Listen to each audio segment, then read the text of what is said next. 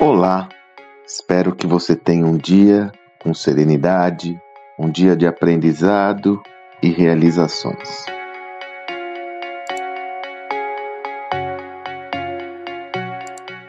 Já comentei por aqui, mas reitero, nós desenvolvemos um projeto muito legal na nossa imersão em mentoria gestão do amanhã na prática, onde uma vez a cada 15 dias, ou no mínimo uma vez por mês, nós temos um evento de conteúdo destinado exclusivamente aos participantes de qualquer das imersões.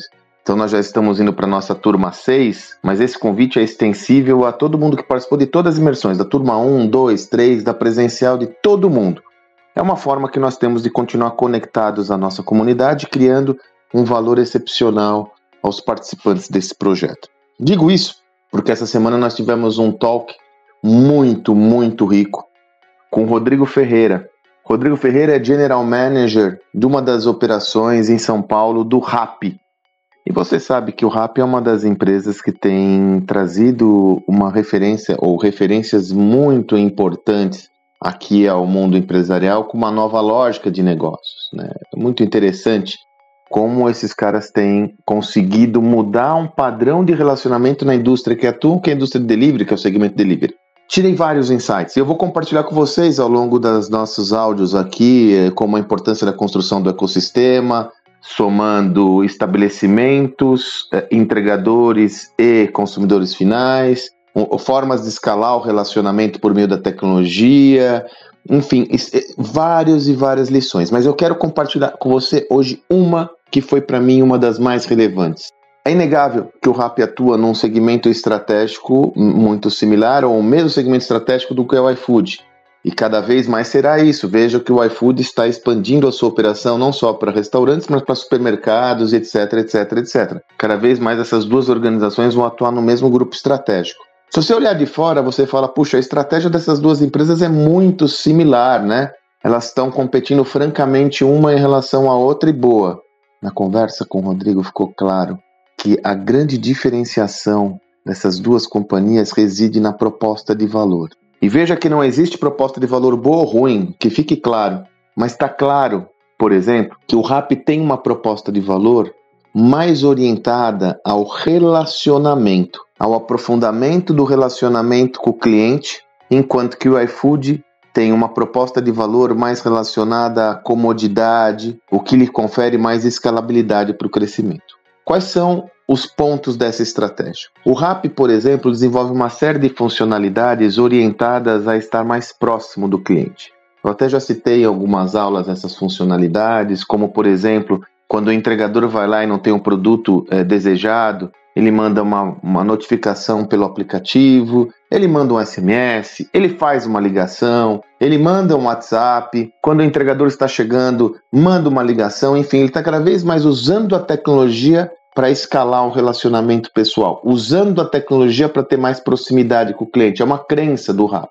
Qual é o ônus dessa estratégia? Ele tem menos escalabilidade de crescimento na velocidade que tem o iFood, que, por exemplo, cada vez mais se constitui como um grande marketplace com excelência no serviço prestado, mas sem utilizar esse requisito do relacionamento como uma das pressupostos de diferenciação competitiva no seu negócio. Note como, a partir do enunciado e de uma proposta de valor bem desenhada, ele se estende para toda a construção do ecossistema, derivando para iniciativas estratégicas claras que vão diferenciar cada uma das organizações. Então, o RAP cada vez mais vai ter a necessidade de ter um relacionamento cada vez mais estreito com seus entregadores, então ele tem, por exemplo, como o Rodrigo disse, uma, uma, uma, classe de entregadores que são atendidos de forma seletiva, que são os, os entregadores especiais do RAP, porque são esses que vão prover a experiência. Eles vão ter que investir cada vez mais em tecnologias que permitam essa proximidade com o cliente e assim por diante, já que essa é a sua proposta de valor. Com o tempo a gente vai ver que essa proposta de valor vai ficar mais clara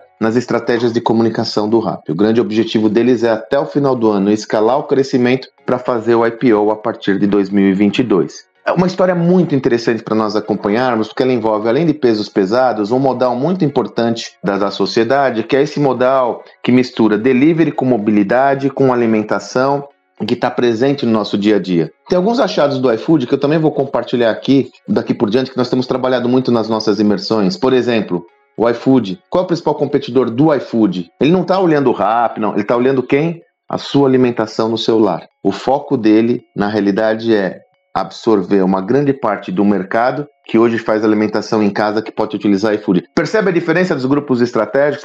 Percebe a diferença do enquadramento da proposta de valor? Por isso que é tão importante você analisar a sua proposta de valor e como ela se estende no seu negócio.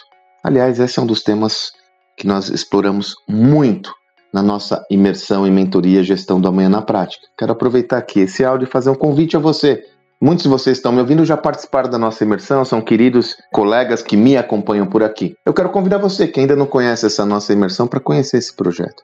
É um projeto que eu me orgulho muito. Eu e o José Salib Neto, o Salibão, nós trabalhamos durante oito semanas num programa extenso e rico onde nós compartilhamos todos os nossos achados sobre gestão, liderança, cultura, estratégia e todos os temas correlatos à transformação do mundo empresarial. Além disso, ao longo dessa programação, nós temos mentoria coletiva exclusiva com os participantes, numa sessão exclusiva, onde o participante pode esclarecer todas as suas questões. Nós temos convidados externos.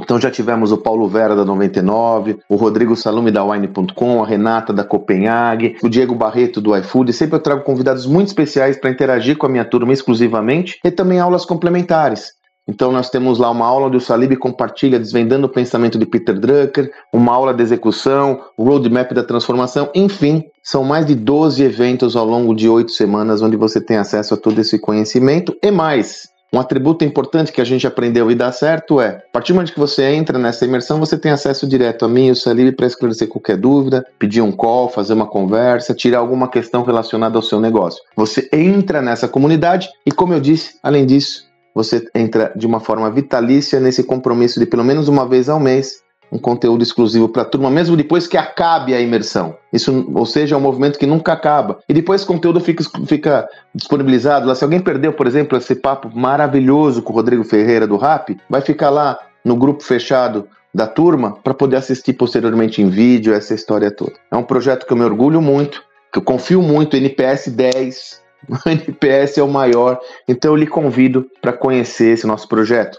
Tem uma turma que está se iniciando agora no início de junho, não sei nem se existem vagas a ela, mas tem outra que também se inicia um pouco mais adiante, mas essa de junho eu creio que ainda tem uma outra posição lá, enfim, mas, well, se você quiser conhecer melhor, eu vou deixar aqui o link para que você tenha mais detalhes e possa entender melhor esse projeto. Realmente vale a pena, eu garanto. Que você tenha um excelente dia e até amanhã.